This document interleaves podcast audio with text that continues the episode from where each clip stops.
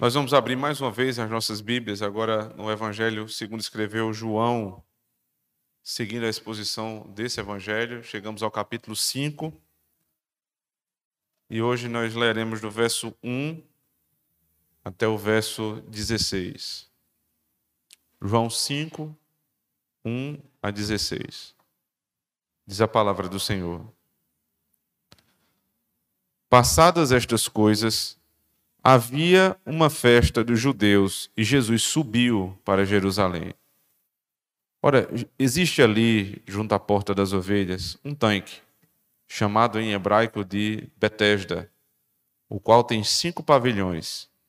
Neste jazia uma multidão de enfermos, cegos, coxos, paralíticos, esperando que se movesse a água, porquanto um anjo descia em certo tempo, agitando-a e o primeiro que estava entrava no tanque, uma vez agitada a água, sarava de qualquer doença que tivesse. Estava ali um homem enfermo, havia 38 anos. Jesus, vendo-o deitado e sabendo que estava assim há muito tempo, perguntou-lhe: Queres ser curado? Respondeu-lhe o enfermo: Senhor, não tenho ninguém que me ponha no tanque quando a água é agitada, pois enquanto eu vou, desce outro antes de mim. Então lhe disse Jesus: Levanta-te, toma o teu leito e anda. Imediatamente o homem se viu curado e, tomando o leito, pôs-se a andar. E aquele dia era sábado. Por isso disseram os judeus aos que, ao que fora curado: Hoje é sábado e não te é lícito carregar o leito. Ao que ele respondeu: O mesmo que me curou me disse: Toma o teu leito e anda. Perguntaram-lhe eles: Quem é o homem que te disse: Toma o teu leito e anda? Mas o que fora curado não sabia quem era, porque Jesus se havia retirado por haver muita gente naquele lugar. Mais tarde, Jesus o encontrou no templo e lhe disse: Olha que já está escurado, não peques mais, para que não te suceda coisa pior. O Senhor retirou-se e disse aos judeus que fora Jesus quem o havia curado. E os judeus perseguiam Jesus porque fazia estas coisas no sábado. Amém. Vamos orar ao Senhor. Oh Deus, tu és o Senhor do teu dia. Tu és o Senhor das nossas vidas. A lei precisa se submeter ao Senhor, porque o Senhor é a essência da própria lei. Ninguém pode, Senhor Deus, te responsabilizar por nada, porque o Senhor está acima de todos.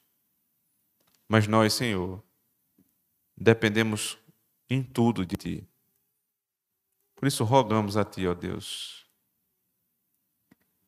Mande o Teu Espírito que está nesse lugar agir nos nossos corações, Senhor, para nos transformar, para nos exortar, para nos reanimar e para salvar aqueles que não conhecem o teu filho. Quanto a mim, Senhor Deus, faz com que esse espírito me encha agora, Senhor, para que haja poder nas palavras que eu vou pronunciar e para que cada uma delas seja a palavra tua, Deus.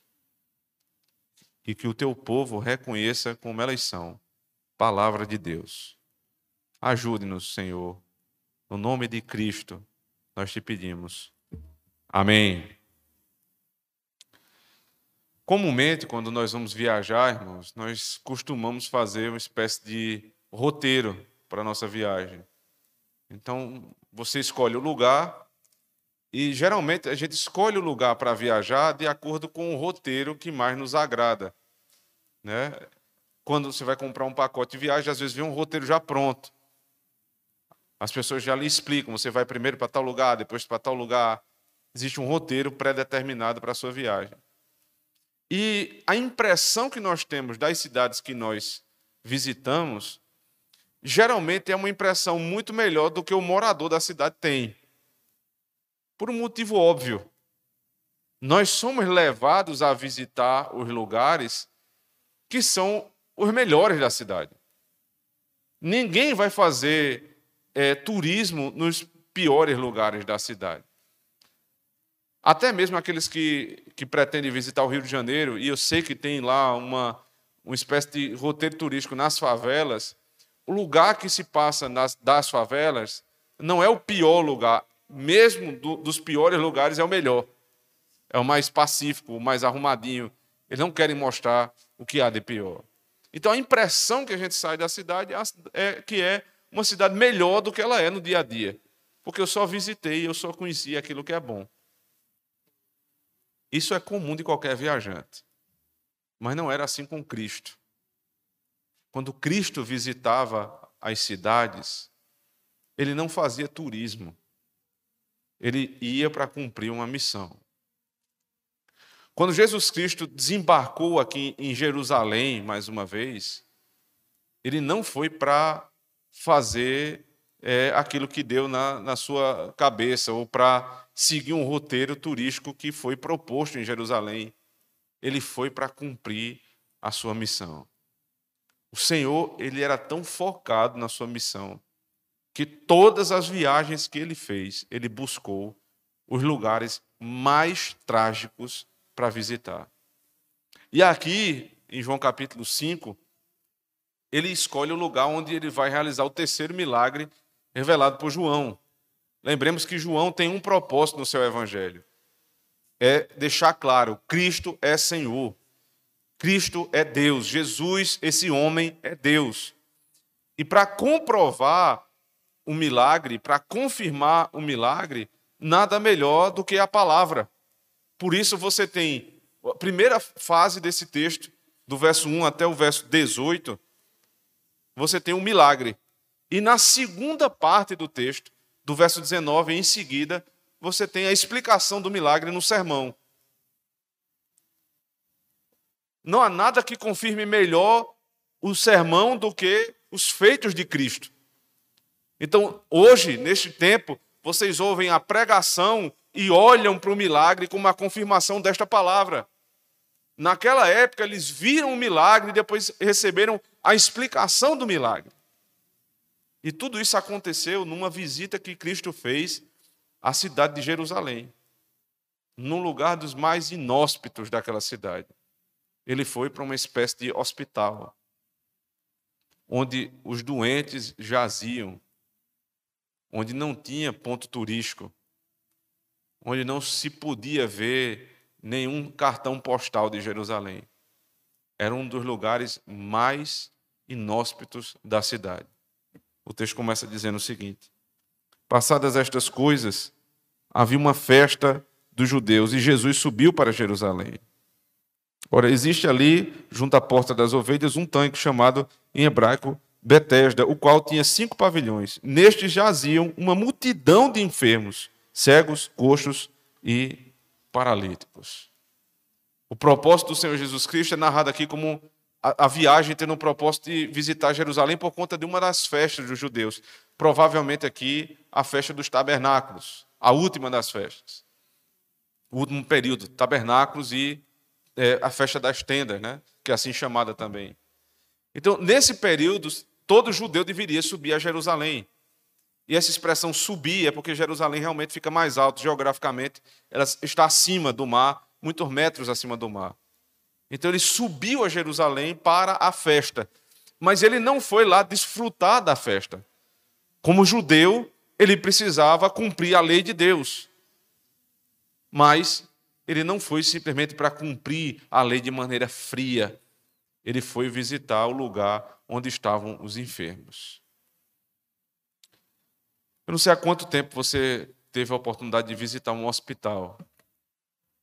Especialmente esses hospitais que onde você tem pessoas acidentadas, pessoas é, com doenças gravíssimas.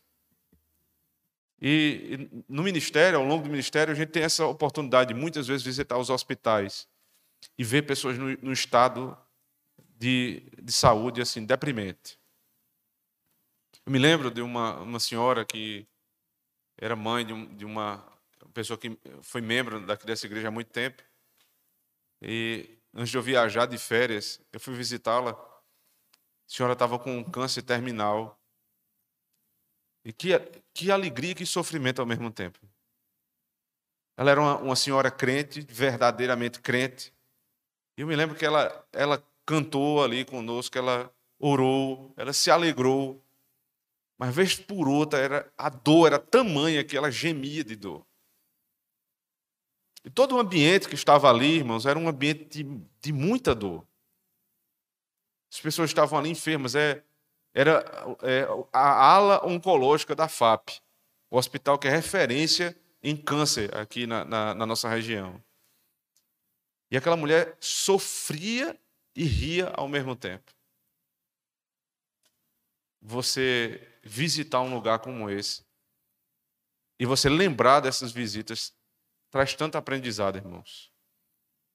É tão, é, é tão difícil você perceber como as pessoas conseguem se alegrar em meio a tanta dor. E nós, com toda a nossa saúde que desfrutamos, com todas as bênçãos que Deus nos deu.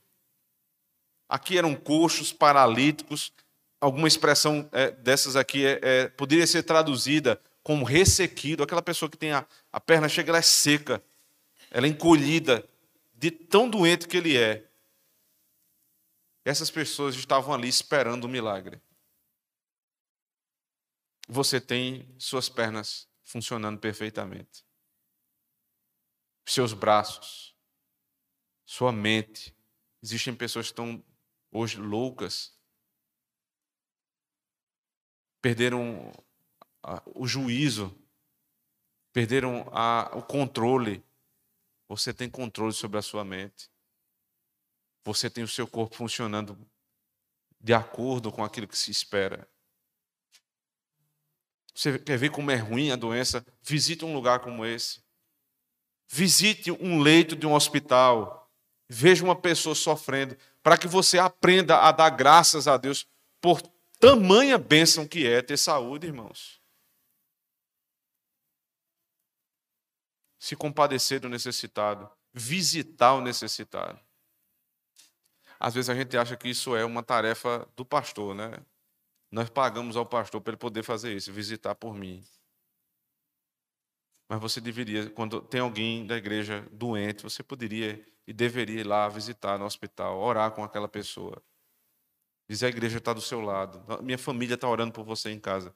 Uma palavra como essa para quem está doente, irmãos, isso faz tanta diferença. Só o fato de você estar tá ali, às vezes a gente não sabe nem o que falar, né? Eu sei, eu sei que para alguns é mais difícil isso. Pastor, eu não vou porque eu chego lá, não sei nem o que falar. Só diga isso, eu estou com você, a igreja está orando por você, a minha casa está orando por você. Visite. Se compadeça do necessitado, daquele que está doente. Isso vai fazer muito bem a ele. É muito bom a gente passar por locais agradáveis, viajar, nos divertir. Mas é preciso lembrar do que nós estamos fazendo aqui nessa terra. Esse mundo é um mundo terrível. Enquanto nós estamos viajando, nos alegrando e curtindo a nossa saúde, muitas pessoas estão no hospital precisando de uma visita nossa. Cristo não perdia tempo. Mesmo no período de festas, ele foi até um, uma espécie de hospital para visitar os doentes. Que local é esse? É citado aqui no verso 2, Ora, existe ali, junto à porta das ovelhas, um tanque chamado em hebraico Betesda, o qual tem cinco pavilhões. Deixa eu tentar explicar isso aqui, qual é a cena. Veja, Jesus estava indo para a festa que acontecia no templo. Ao lado do templo, né, nas imediações ali do templo, para entrar, você tinha sempre um tanque de purificação. Era um local que você precisava se purificar para entrar no templo. E ali foi construída também a porta das ovelhas, onde as ovelhas do sacrifício iriam entrar, e fizeram uma espécie de alpendres, cinco alpendres, que são citados aqui como pavilhões, no verso 2. Então, cinco lugares onde iriam é, dar um certo abrigo para os doentes. Ou seja, foi uma espécie de adaptação do lugar de purificação para esse, novo uso que se adquiriu ao longo do tempo. Não era apenas mais a porta das ovelhas, nem um lugar de purificação, mas um lugar onde uma multidão, como é citado aqui no texto, se reunia para esperar um milagre de cura. E a espera era pelo milagre num lugar chamado Betesda. Que é chamada aqui Casa de Misericórdia. É por isso que muitos hospitais têm esse nome, Casa de Misericórdia.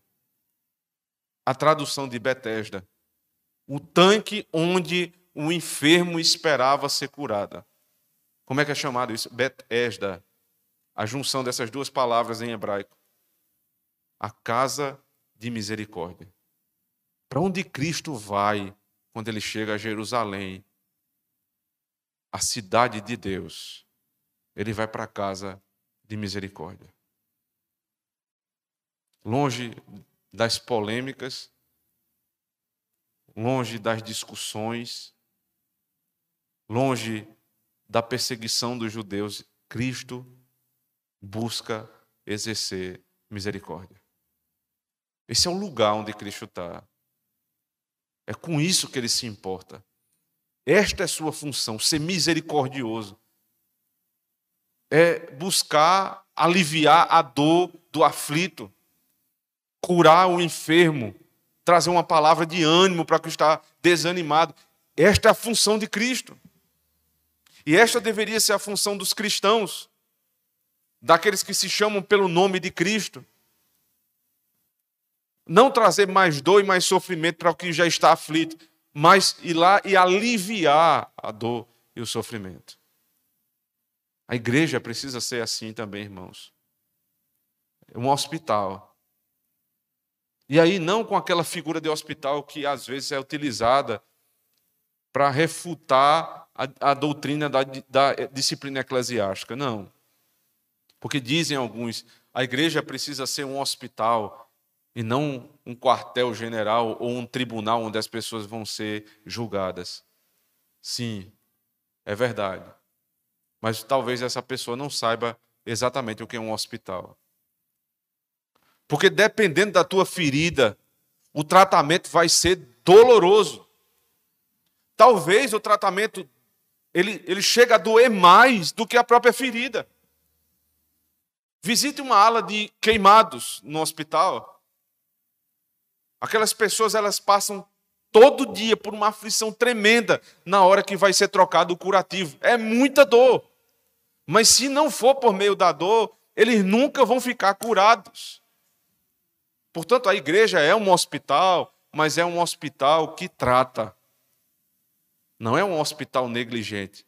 É um hospital que vai curar a ferida, nem que para isso seja necessário espremê-la, lavá-la, trocar todo dia o curativo, até que o enfermo fique curado. Isso é ser misericordioso. Isso é ser misericordioso. Então, nesse lugar, o verso 4 diz: onde jaziam, né, no verso 3, a multidão de enfermos, coxos, cegos, paralíticos, eles esperavam por algo.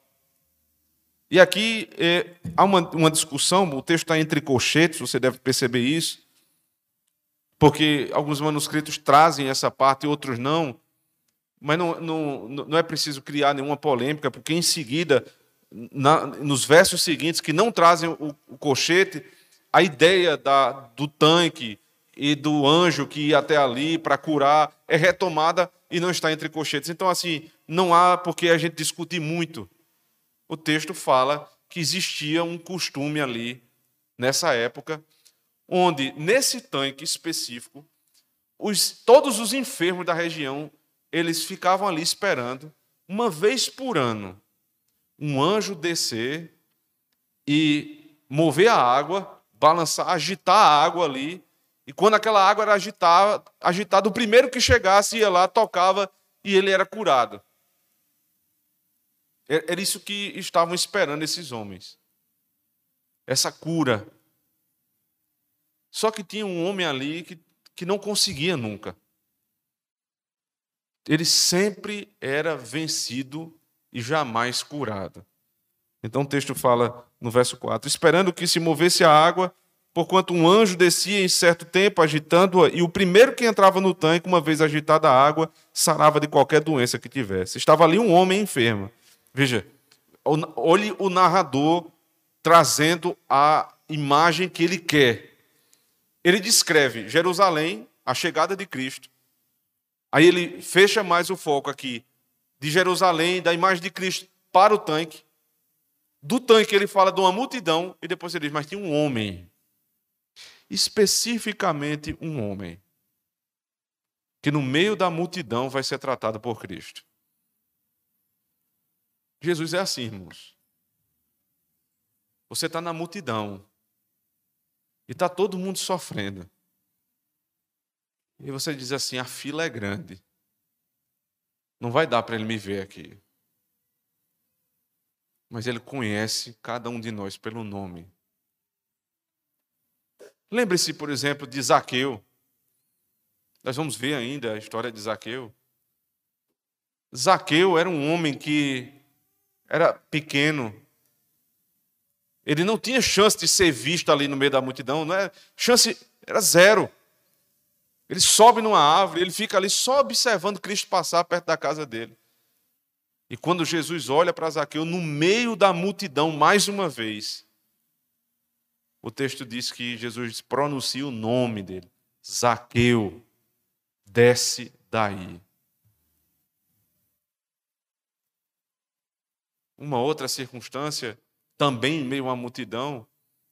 O Senhor Jesus Cristo estava sendo ali né, praticamente levado pela multidão, os discípulos estavam tentando afastar as pessoas que tentavam tocar em Jesus, até que uma mulher toca no Senhor. A conhecida mulher do fluxo de sangue, que nem o nome dela é registrado na Escritura. Mas da multidão, Jesus diz assim: Alguém tocou em mim. Os discípulos dizem: O que é isso, Senhor? Todos te tocam. E o Senhor diz: Alguém tocou em mim? Ele diz: Não, mas essa pessoa tocou de maneira diferente, porque de mim saiu o poder. Meu irmão, você pode estar no meio da multidão. Você pode ser a pessoa menos conhecida dessa cidade mais desprezada dessa cidade, o menor de todos. Não importa. Cristo conhece cada um de nós no meio da multidão. E se for necessário, ele deixa todos os outros para uma outra oportunidade para tratar conosco, comigo, com você. Depende somente dele. E lembre-se, ele tem poder para tratar de uma vez só da multidão. Mas eu tenho que me importar comigo, que ele trate comigo. Eu devo estar preocupado, em primeiro lugar, que no meio da multidão Jesus não resolva o problema da multidão, mas que ele resolva o meu problema. Certamente, irmãos, aqui a, a figura do coxo, do paralítico, do cego, nos evangelhos, não é para que você saia daqui dizendo Jesus cura o coxo, o paralítico e, o, e qualquer tipo de enfermidade. É claro que ele cura. Mas o texto não foi posto para isso. A figura da doença na Escritura, ela está ligada diretamente ao pecado. Então eu devo me preocupar não com o pecado da multidão. Eu deveria estar preocupado com o meu pecado. Com que ele resolva o meu problema. Isso não é isso não é egoísmo, não. Isso é primeiro se preocupar com o meu próprio pecado. E não ficar olhando para o pecado do outro. Então, de toda a multidão, o Senhor olhou para um homem. Aqui, mais uma vez, o nome não é citado, né? Verso, observe verso 5. Estava ali um homem. Por que não é dito o nome dele? Porque não importa. O que importa é quem ele era. O que importa era o estado que ele estava. Era um homem enfermo. E o que importa também era o tempo que ele estava enfermo 38 anos. Não importa se você é médico, não importa se você é gari, não importa se você é engenheiro, não importa se você é desempregado, não importa se você é empresário, não importa. O que importa é o teu estado de espírito e o quanto você tem sofrido. Dez anos cinco anos, 38 anos, não importa. Cristo focou nesse homem, um homem enfermo há 38 anos. E aí começa a descrever a história dele em particular. Veja só, verso 6. Jesus, vendo-o deitado e sabendo que estava assim há muito tempo, perguntou-lhe: Queres ser curado? Veja a descrição de João aqui. Jesus vendo-o. Então Jesus sai da Galiléia, vai para Jerusalém para uma festa. Na festa, ele decide não ir diretamente para a festa. Ele vai para o lugar onde estavam os enfermos. E chegando ali, encontra uma multidão. Da multidão, ele vê um homem. Vendo-o. Aqui é, fitando os olhos nesse homem ele percebe que esse homem, e aí veja só o segundo verbo que é utilizado, vendo-o deitado, sabendo que estava assim há muito tempo. Como é que ele sabia que ele estava assim há muito tempo? Porque Cristo não é só homem, ele é Deus. O narrador é tão hábil, irmãos, no uso das palavras, para servir ao propósito dele que revelar Cristo como Deus. Que Deus lhe dá a capacidade da onisciência. Não, não da onisciência total, mas da onisciência da narrativa. A ponto de descrever o que Cristo sabia. Ele sabia que o homem enfermo estava ali há muito tempo. Só que quem revelou? Deus. A natureza divina de Cristo revelou a natureza humana de Cristo, que aquele homem estava ali há muito tempo. E quando ele viu aquele homem, ele se compadeceu do homem que há muito tempo sofria. A pergunta de Jesus é intrigante. Ele diz: Queres ficar curado? Mas que pergunta é essa, Jesus? O senhor vê um coxo e pergunta se ele quer endireitar as pernas? Você vê um paralítico e pergunta se ele quer andar. Você vê um cego e pergunta se ele quer ver. Sim. Não é pergunta boba, não. É uma pergunta séria. Você quer ficar curado? Porque se você perguntar a muitas pessoas que estão aí mendigando na cidade se elas querem ficar curadas, eu temo que você se decepcione com essas respostas. Porque muitos estão tão acostumados a fazer daquilo um ganha-pão, fazer da, da, da sua doença o ganha-pão, que eu temo que muitos dissessem: não, não quero. Em primeiro lugar, isso precisa ser trazido à nossa memória. É possível que isso aconteça. Segundo lugar, ele está tratando aqui da alma. Não é só do corpo, é da alma desse homem. E ninguém vai ser salvo contra a sua vontade. Ninguém vai ser salvo forçosamente. E aí entra a doutrina que nós vimos ali nos cânones de Dort. Porque só a providência de Deus podia preparar essa cena. Ou seja, Deus guiou todo o ministério de Cristo para ele se encontrar com esse homem enfermo e oferecer a cura. E não somente isso, a fé de ser curado também é dom de Deus. Então, há uma ação soberana de Deus por trás de todo esse cenário. E mesmo assim, ele pergunta: Queres ficar curado?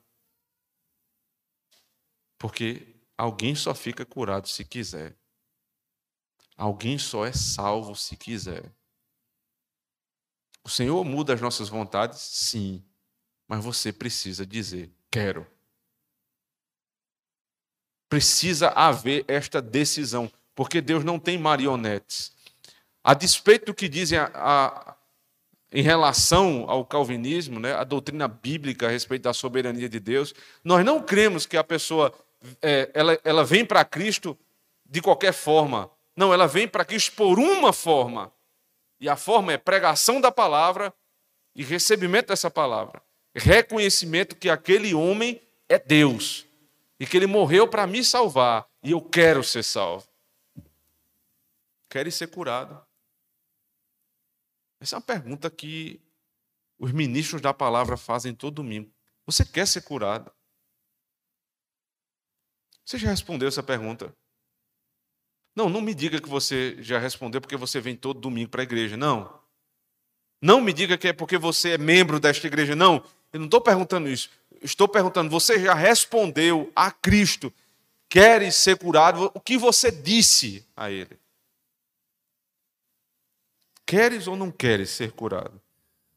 Qual é a resposta desse homem? Verso 7. Respondeu-lhe o enfermo: Senhor, não tenho ninguém que me ponha no tanque quando a, a água é agitada, pois enquanto eu vou, desce outro antes de mim. Como é que eu vou ser curado? Porque no imaginário dele, a única possibilidade que existia que ele poderia trazer à mente era: eu só posso ser curado se o anjo descer, eu tocar na água, então serei curado. Não passou pela cabeça desse homem que o Deus que cura estava diante dele. Que perguntou a ele se ele queria ser curado. Ele estava limitado, preso a uma forma de salvação extremamente mística, duvidosa. É que você pensa que alguém é salvo? Você acha que é um anjo que desce e, e fala para a pessoa? Você acha que tem que acontecer uma tragédia na vida da família para que as pessoas sejam salvas? É verdade que Deus pode usar uma tragédia, uma doença, pode usar muitas situações para salvar alguém. Mas ordinariamente, meu irmão, não é assim que funciona. Ordinariamente, você prega a palavra e alguém se converte. Eu não sei se você já tentou, mas esse é um meio de Deus para converter as pessoas que você ama. Pregue a palavra e, se for da vontade do Senhor, essa pessoa se converterá. Não, não tem misticismo. Não tem misticismo. Por outro lado, veja que situação deprimente desse homem. Um homem enfermo, provavelmente paralítico, e não tinha um amigo. Ele diz: Não, não tem um amigo que me pegue na hora que o anjo agita a água e me leve para lá.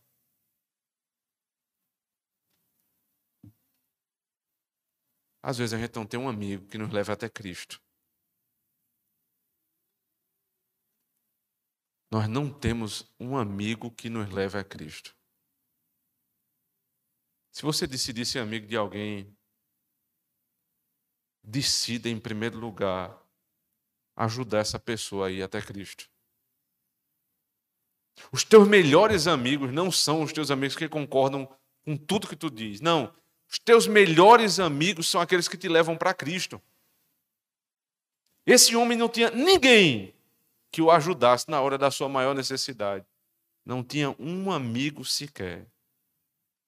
Eu lhe pergunto: você tem algum amigo que você possa dizer assim, esse aqui tem me levado cada vez mais para perto de Cristo? Se você tiver um, dê graças a Deus. Esse é teu amigo. Esse trabalho do anjo é fantástico, né? Matthew Henry começa a lá botar um pouco aqui nesse versículo, ele gasta um tempo para dizer: veja quem são os anjos. Os anjos são os mensageiros de Deus. Qual era o meio pelo qual alguém era salvo da sua enfermidade? Quando o anjo descia e agitava a água. Ele diz: Que grande bênção tem os enfermos. Quando o anjo da igreja quando o pregador da palavra de Deus agita a água todo domingo para curar o enfermo. Que bênção nós temos, irmãos. Quando todo domingo, repetidas vezes, a água é agitada e você pode buscar salvação. Não água turva, não água misturada, água límpida, pura, O puro e simples evangelho do Senhor nos é anunciado.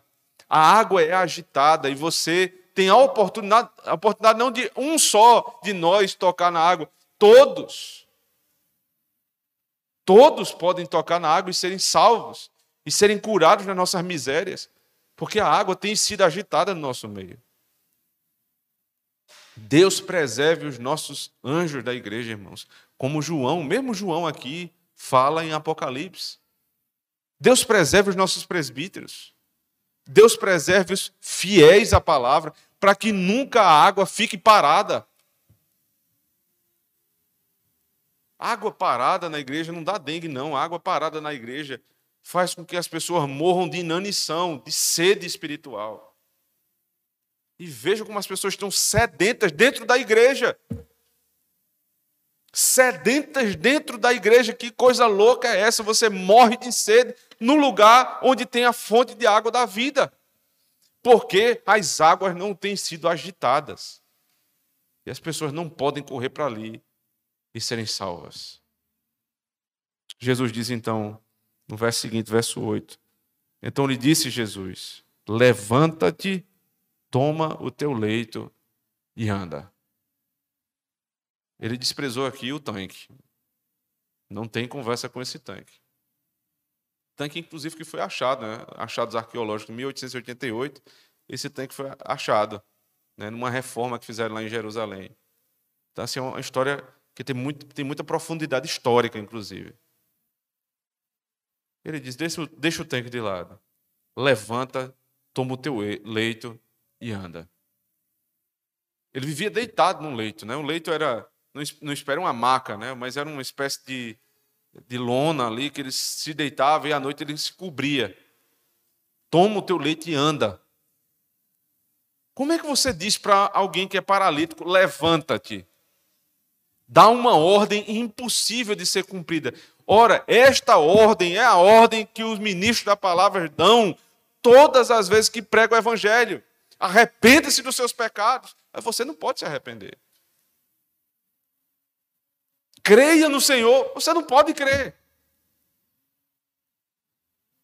Mas à medida que a ordem é dada, há a provisão dos meios a ser cumprida. Você imagina que o corpo dele, naquela, na hora que Cristo disse: Levanta-te, as pernas começaram a ser endireitadas os músculos, os tendões, tudo foi para o seu lugar, os ossos, tudo foi para o lugar. Então a condição física que ele não tinha foi dada na hora da ordem.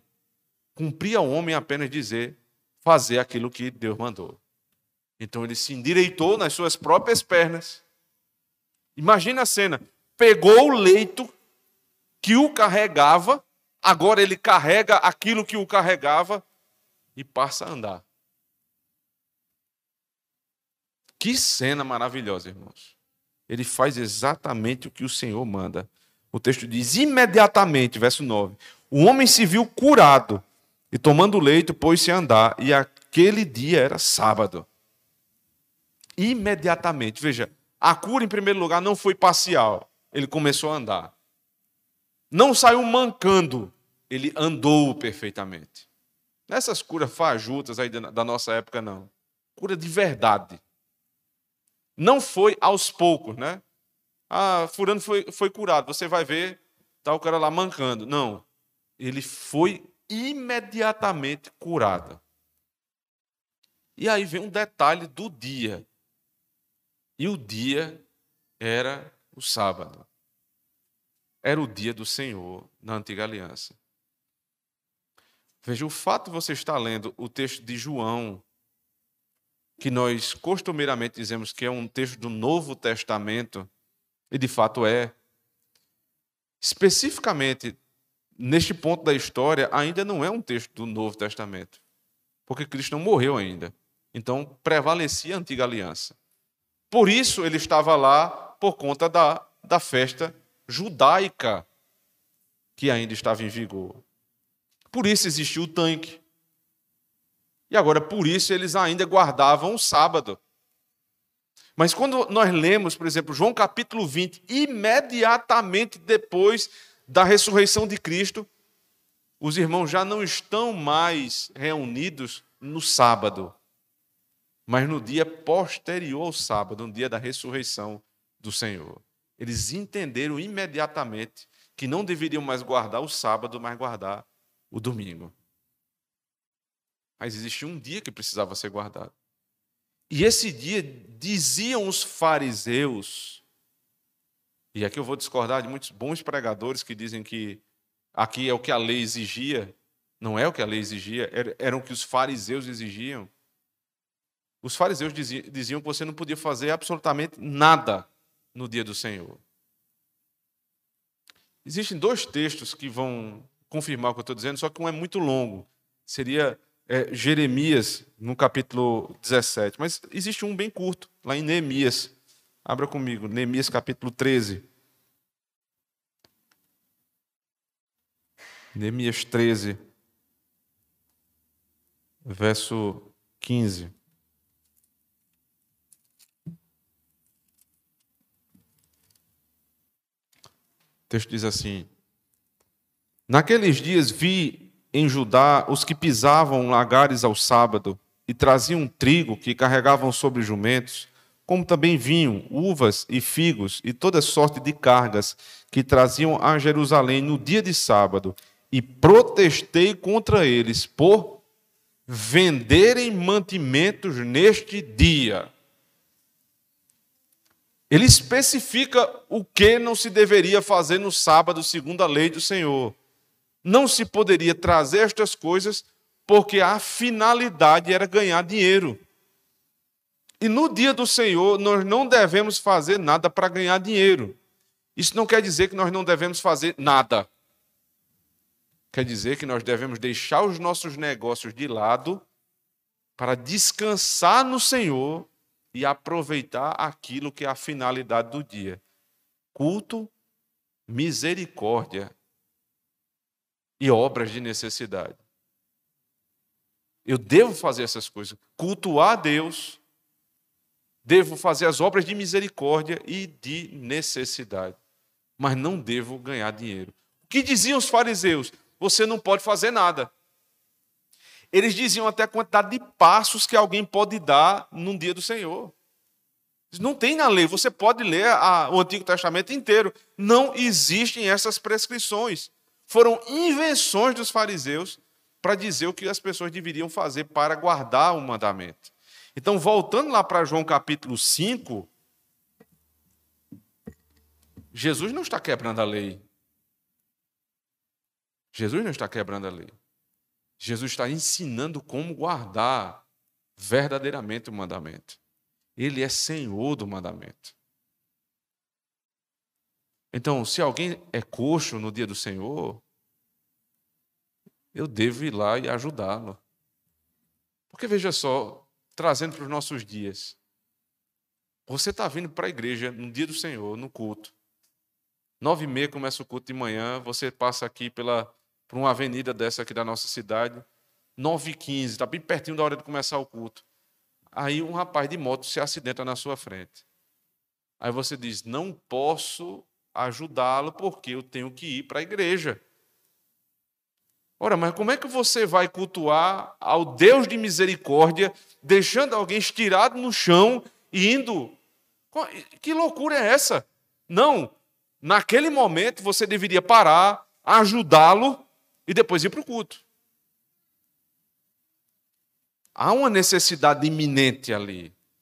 E veja, não é procurar todas as pessoas que estão necessitadas na hora do culto para resolver o problema delas. Não. Havia uma necessidade urgente na tua frente. Você não tem como se desviar dela. Isso é, isso é guardar o mandamento. Alguém precisando da tua ajuda, né, financeiramente falando, o melhor dia para visitar essa pessoa é o domingo. Agora, você não precisa se privar do culto para fazer isso. Você organiza a sua vida para visitar entre os cultos. Entre os cultos. Então você vai cumprir as obras de necessidade, as obras de misericórdia e a adoração. E assim cumprirá a lei do Senhor. o Senhor disse: Imediatamente o homem se viu curado e tomando leite, pôs-se a andar, e aquele dia era sábado. Por isso, ou seja, porque ele fez esse, é, esse milagre no sábado, disseram os judeus ao que fora curado: Hoje é sábado e não te é lícito carregar o leite. Veja, o problema todinho era carregar o leite. O problema não é se o cara estava 38 anos enfermo. Não, isso aí é problema seu. O problema é que você carregou seu leite no dia de sábado. O fariseu não é brincadeira, não, né? O fariseu não é brincadeira. Ele pode ver o maior milagre acontecendo na frente dele. Ele se pega ao detalhe daquilo que ele imagina ser a lei. Ele diz: Quem é o homem que te curou? O homem mas não era um homem simplesmente. Foi Deus que curou. Quem é um homem que pode curar? Nenhum homem pode curar. Só Deus pode curar. Aí o texto continua. Verso 13. Mas o que fora curado não sabia quem era, porque Jesus se havia retirado por haver muita gente naquele lugar. É o costume de Jesus Cristo. Quando tinha uma multidão, ele rapidamente saía para não, não causar mais tumulto. Ele seria morto, mas ele não seria morto antes da hora. Então, esse homem não, não chegou nem a conhecer bem o Senhor. Aí o texto continua dizendo o seguinte, verso 14: Mais tarde, mais tarde, ou seja, no mesmo dia. Mais tarde, no mesmo dia. Que dia? O sábado, o dia do Senhor. Jesus o encontrou no templo. Ele disse: Espera aí, esse homem não era o que profanava o dia do Senhor? Mas o primeiro lugar que ele foi, quando ele recebeu a cura, foi para o culto. Primeiro lugar. Esse homem passou 38 anos sem poder cultuar. Paralítico, esperando ali uma oportunidade para ser curado. No dia que ele foi curado, o prazer dele se tornou ir para a igreja. Eu não entendo, meu irmão. Como é que alguém diz: fui curado do pecado, me converti, mas não gosto de ir para a igreja. Mas eu até vou para a igreja, mas assim, a primeira oportunidade eu vou-me embora. Como é que é isso? Me explique aí. Quem ele encontrou? Veja só, quando você tem a disposição de ir para o lugar certo, quando o teu coração foi realmente transformado, você vai para a igreja, você ama a igreja, e você chega lá, quem que você encontra? Jesus Cristo. Onde é que você espera encontrar o dono da casa, se não em casa?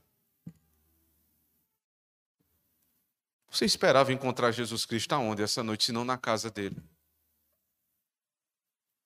Você veio para cá, você não vê Cristo, mas Cristo está falando com você. Você não vê com seus olhos carnais Cristo, mas Cristo fala contigo na pregação, fala contigo na ministração do sacramento. Você fala com Ele no canto dos salmos, você fala com Ele nas orações.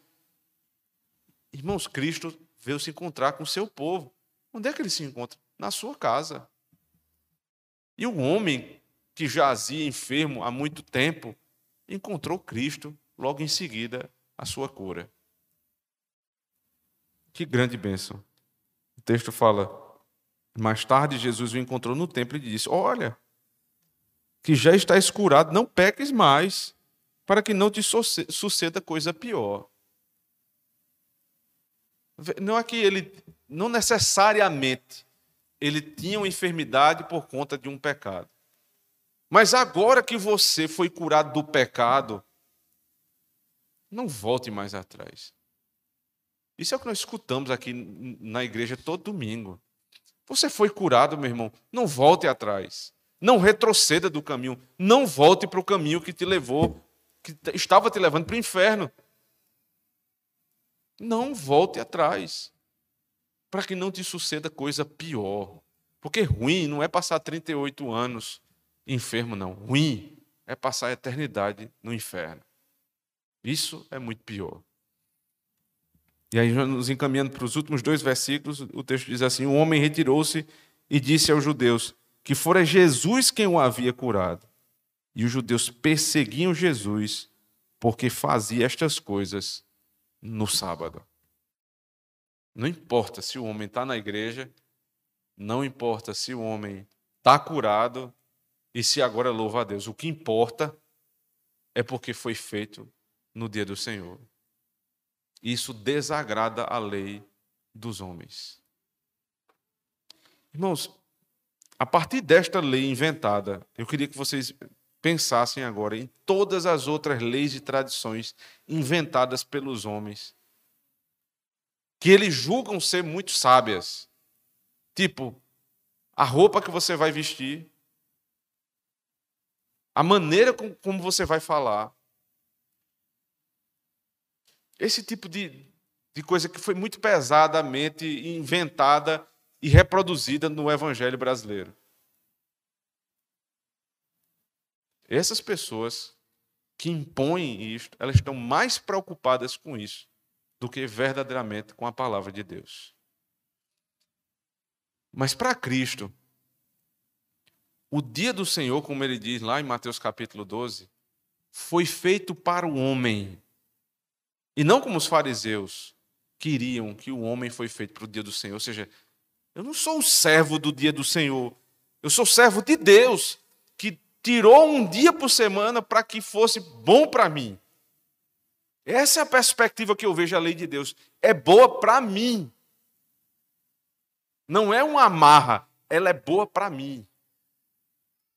Para eles era um dia de sofrimento, porque eles ficavam se policiando uns aos outros. Para nós é dia de descanso. Para eles é dia de ócio, para nós é dia de trabalho. Mas não o trabalho que eu vou fazer amanhã, na segunda-feira. Outro tipo de trabalho muito mais glorioso. Para nós, descanso. Para eles, sofrimento. Para nós, trabalho. Para eles, ócio. Para nós, descanso. Para eles, enfado. Nunca permita, irmãos, Nunca permita que alguém lhe ensine uma lei à parte da Escritura e lhe cobre por ela. Mas todas as leis que estão na Escritura, olhe para cada uma delas como sendo a lei para o meu bem. A lei para o meu bem. Nos encaminhando para o fim, eu queria lhe perguntar: que tipo de amigo você é? Que tipo de amigo você tem sido? Você é o amigo que abandona aquele que precisa de você e não leva a Cristo, ou você é exatamente aquele que está todo o tempo ajudando os teus amigos a irem até Cristo?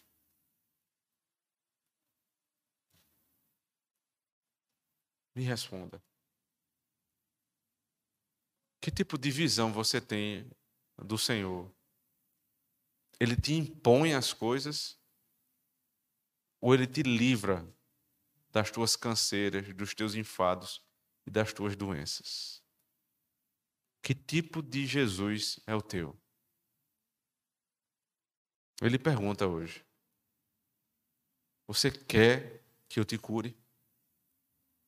Responda: Você quer que eu te cure? Você quer realmente ser curado? Então se livre, irmãos, das enfermidades do pecado. Se livre da enfermidade das tradições, das velhas tradições que foram ensinadas por teus familiares, avô, avó, que não estão na palavra de Deus. Porque se você se livrar dessas coisas, você vai levantar e andar.